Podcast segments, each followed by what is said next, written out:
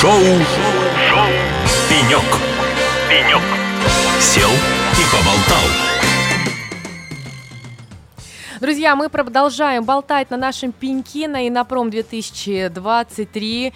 И можно сказать, у нас сейчас финальное интервью второго дня этой грандиозной конференции и выставки. У нас в гостях расположился директор направления цифровая трансформация отраслей – ОНО «Цифровая экономика» Алексей Сидорюк. Алексей, приветствую вас. Да, привет, привет. Алексей, давайте э, с вами вот о чем будем говорить. У нас, вы знаете, за два дня очень много бывало людей, которые так или иначе связаны с промышленностью, естественно, мы же на инопроме, mm-hmm. и с цифровизацией.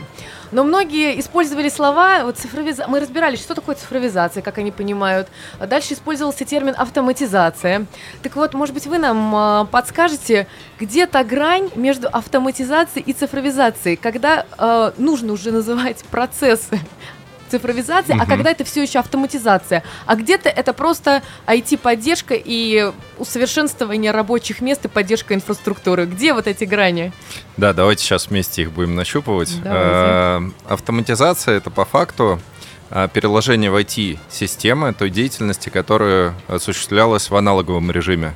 Например, раньше документооборот писали ручками, служебную записку, какое-нибудь официальное письмо приносили руководителю на подпись. Это все делалось в бумаге. Потом возникли системы электронного документа оборота. По факту это все то же самое, но в цифре, э, в IT-системе. Вот это как раз получается автоматизация, когда мы существующий аналоговый процесс as э, перекладываем в IT-систему. Э, когда мы внедряем цифру, то мы зачастую существенно меняем бизнес-процесс или существенно меняем бизнес-модель э, существования самой организации. Например, раскручивая тот же самый пример с документооборотом, раньше официальное письмо к нам заходило, сканировалось, клалось в электронный документооборот. Сегодня есть решения, которые позволяют отскани... в отсканированном тексте распознать его, сразу перевести в машиночитаемый формат, распознать, э, в чем тема письма, что за обращение, кому его правильно маршрутизировать, и даже написать проект ответного письма, на который потом посмотрит человек, что-то скорректирует, подпишет электронной подписью и отправит обратно. Вот это пример цифровизации. То есть, когда процесс дизраптится или принципиально изменяется с внедрением цифровых технологий. А, если брать производство, промышленность, мы же тут все-таки про промышленность собрались, вот, а, то раньше э, деятельность существовала, когда а, рядом с конвейером возникала IT-система, это так называемые MES и ASUTP-системы, система управления производством. Например, вот мы были в Ульяновске, там а, совместное предприятие сначала было в Елабуге Форда а, с Солерсом, Солерс Авто. Затем отпочковалась отдельная IT-организация, ProfIT, а, которая, по сути, переписала мест-систему, которая была на производстве Форда. Вот, и по факту там появилась э, система прослеживаемости всего производственного процесса. А, но затем поверх нее начали добавляться цифровые решения. Это компьютерное зрение, которое позволяет а, по-другому подходить к процессу контроля качества, например, производимого оборудования. Он сразу видит, если там рессоры, например, с какими-то проблемами произведены, а, либо он может прогнозировать качество выхода детали а, и другие вещи. То есть принципиально меняется характер деятельности. Вот там в этом плане... Характер деятельности, и, как я понимаю, появляются новые возможности. Да. Возможности для бизнеса и возможности для нового подхода к снаряду, так скажем. Да, так точно. Ну и самая главная разница а, на самом деле заключается в данных потому что данные в эпоху автоматизации – это затраты. Организация тратит средства на обработку, хранение, там, а, очистку этих данных, работу с ними. А, это классическая парадигма. Когда мы говорим про цифру, то данные воспринимаются как актив. И это уже э, актив организации, поверх которого можно развернуть цифровые решения. Там интернет вещей, большие данные, искусственный интеллект и другие, и создать дополнительную ценность. Например, э, там, повысить эффективность самого производства. В общем, э, цифра, она именно в современном понимании это не а, пассив организации, не затратная часть, а это именно то, что создает добавленную стоимость в производимом продукте. А насколько сегодня вообще компании понимают эту разницу? И везде ли есть автоматизация? И когда э, приходит тот самый этап, когда пора подсоединять цифру и использовать эти данные, а не просто копить их и складывать. Все очень крутые вопросы на самом деле. А, вот если брать промышленность, то мы видим на сегодняшний день большое количество предприятий, так называемых лоскутно автоматизированных, когда они для обеспечения каких-то отдельных процессов взяли и внедрили IT-систему. А, поверх этого сложно внедрять цифру. Можно, но как бы эффект у нее будет очень ограниченный. По факту нужно создать сначала единый IT-ландшафт, а, желательно на отечественном аппаратном и программном обеспечении. А, аппаратное обеспечение — это некая перспектива для нас. Скорее, мы сейчас на сегодняшний день говорим в большей степени про софт.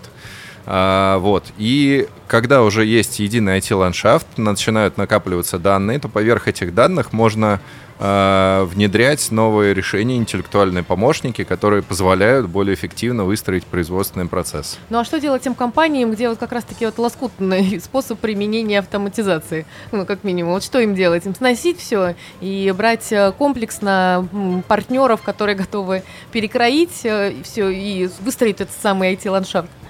А, ну, здесь я бы, наверное, не рекомендовал бы точно сносить, не знаю, что будете строить поверх. Я бы рекомендовал, во-первых, посмотреть, как в других предприятиях отрасли это выстроено, которые достигли так называемой цифровой зрелости, которые прошли вперед в процессе.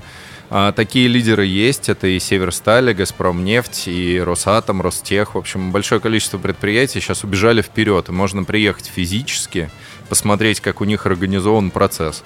Вот на следующей неделе мы поедем а, в Черкизово, в безлюдный завод в Кашире. То есть у них полностью организован цикл безлюдного производства сырокопченой колбасы. Вот заодно и посмотрим, как это выглядит.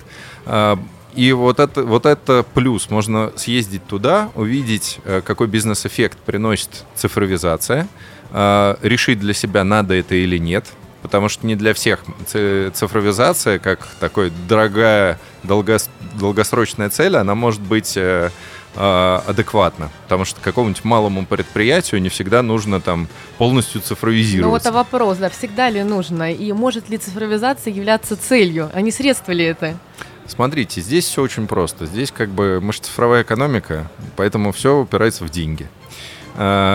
Эффекты цифровизации можно очень легко посчитать. Да, экономика там поменялась после 2022 года и после э, изменения цепочек поставок, но в целом всегда можно посчитать, сколько тратится на цифровизацию и через какое время идет экономическая отдача.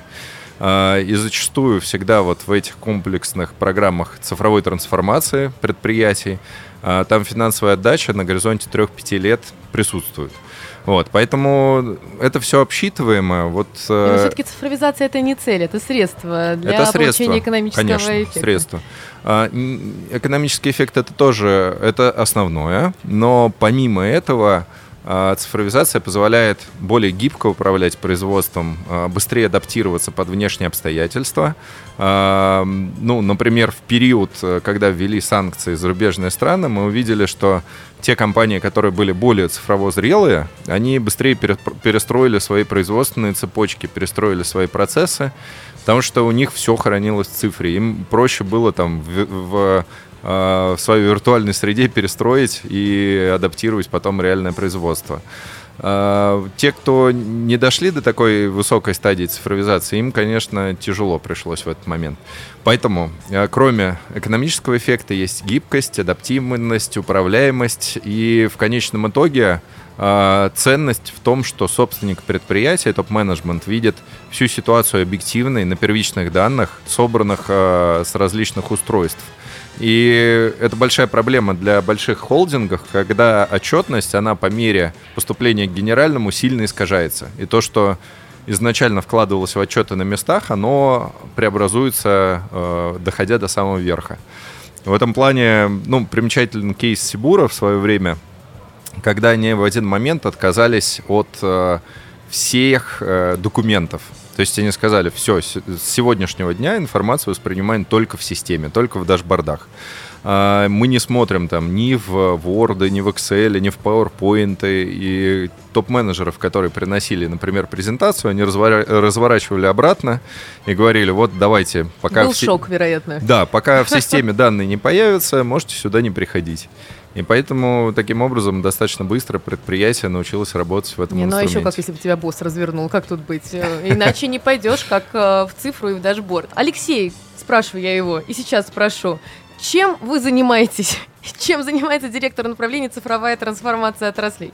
А, вы знаете, вот э, очень смешно, мы иногда свою организацию сравниваем с утконосом, потому что она как бы не, не вписывается в понимание типичных людей. А, мы работаем, а, представляем голос цифрового бизнеса во власти и обеспечиваем диалог между государством и бизнесом и реализуем крупные федеральные инициативы. Во-первых, это вся поддержка национальной программы «Цифровая экономика Российской Федерации» по семи направлениям, начиная от кадров и нормативного регулирования, заканчивая цифровыми технологиями и искусственным интеллектом. Это проектный офис высокотехнологичных направлений, а, в числе которых находится программа импортозамещения, квантовое вычисление, квантовые коммуникации, искусственный интеллект и сети связи нового поколения. А, это большое количество собственных проектов аналитики, это проведение международных прокачек – а вот э, недавно проводили с Арменией, например, по промышленности, э, с, обменивались опытом между странами. Это проведение цифровых прокачек субъектов Российской Федерации, где мы под запрос... Ну, как звучит цифровая прокачка. Да, да. Это вот э, возникло там лет пять назад термин но он очень прижился. Это когда от губернаторов есть запрос на цифровизацию, и мы помогаем с помощью бизнеса решить э, в том числе проблемы регионов и проблемы региональных компаний. Ну вот, например, я представляю региональную компанию, а, э, ну, и хочу как-то улучшить свой бизнес. Как вы мне можете помочь? А, обычно мы собираем большое количество региональных компаний на стратегическую сессию на несколько дней. А, первый день мы задаем общую организационную рамку, берем э, одну или несколько отраслей, и по этой отрасли или по нескольким отраслям зовем федеральные органы исполнительной власти, институты развития, цифровой бизнес, отраслевой бизнес.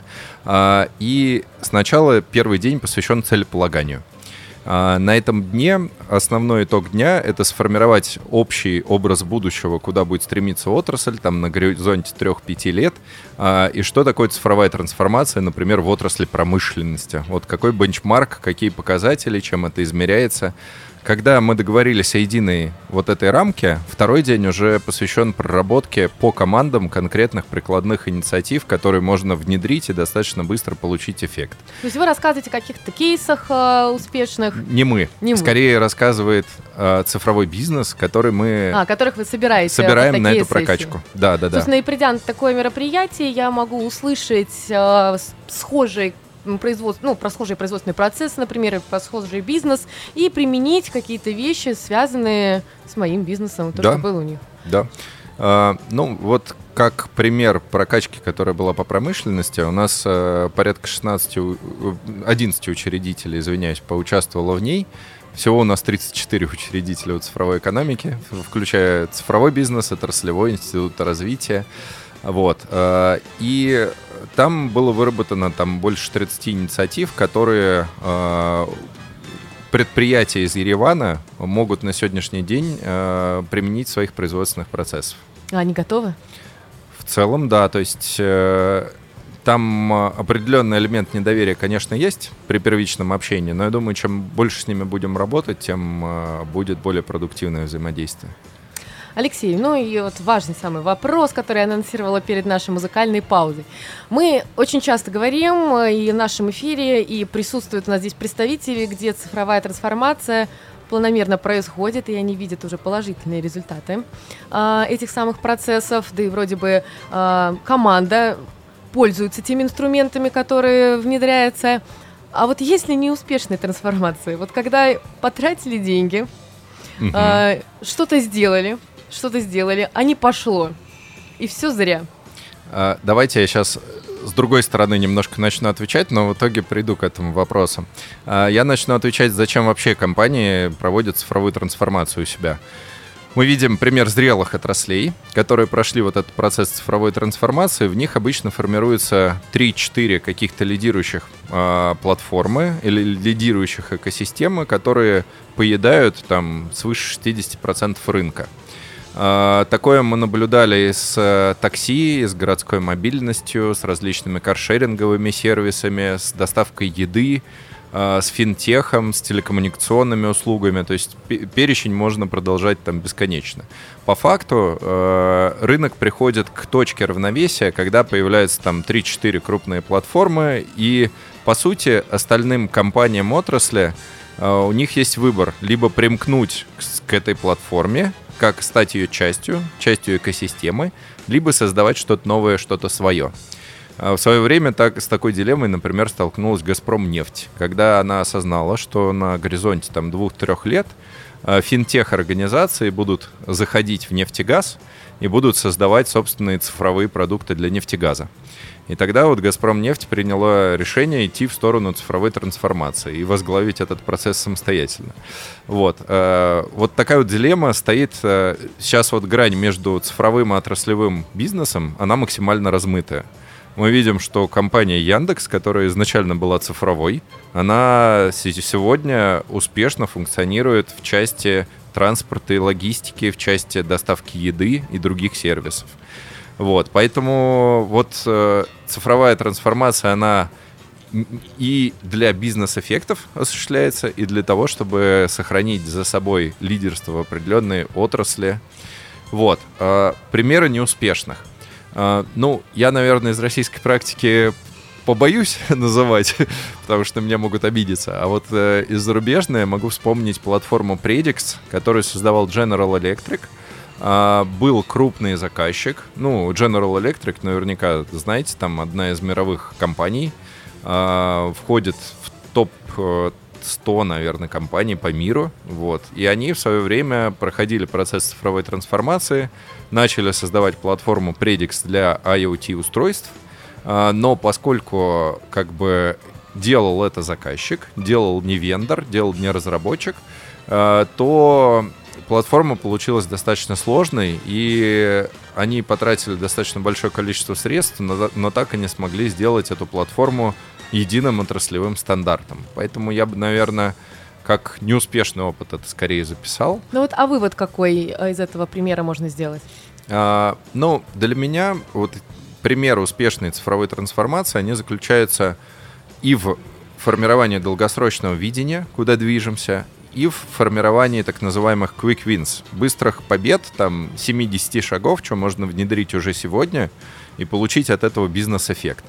А, и профессия сидеошника, директора по цифровой трансформации, она как раз-таки подразумевает, что человек мыслит длинными горизонтами, но при этом умеет краткосрочно находить инициативы, которые можно внедрить и показать, что движемся в правильном направлении.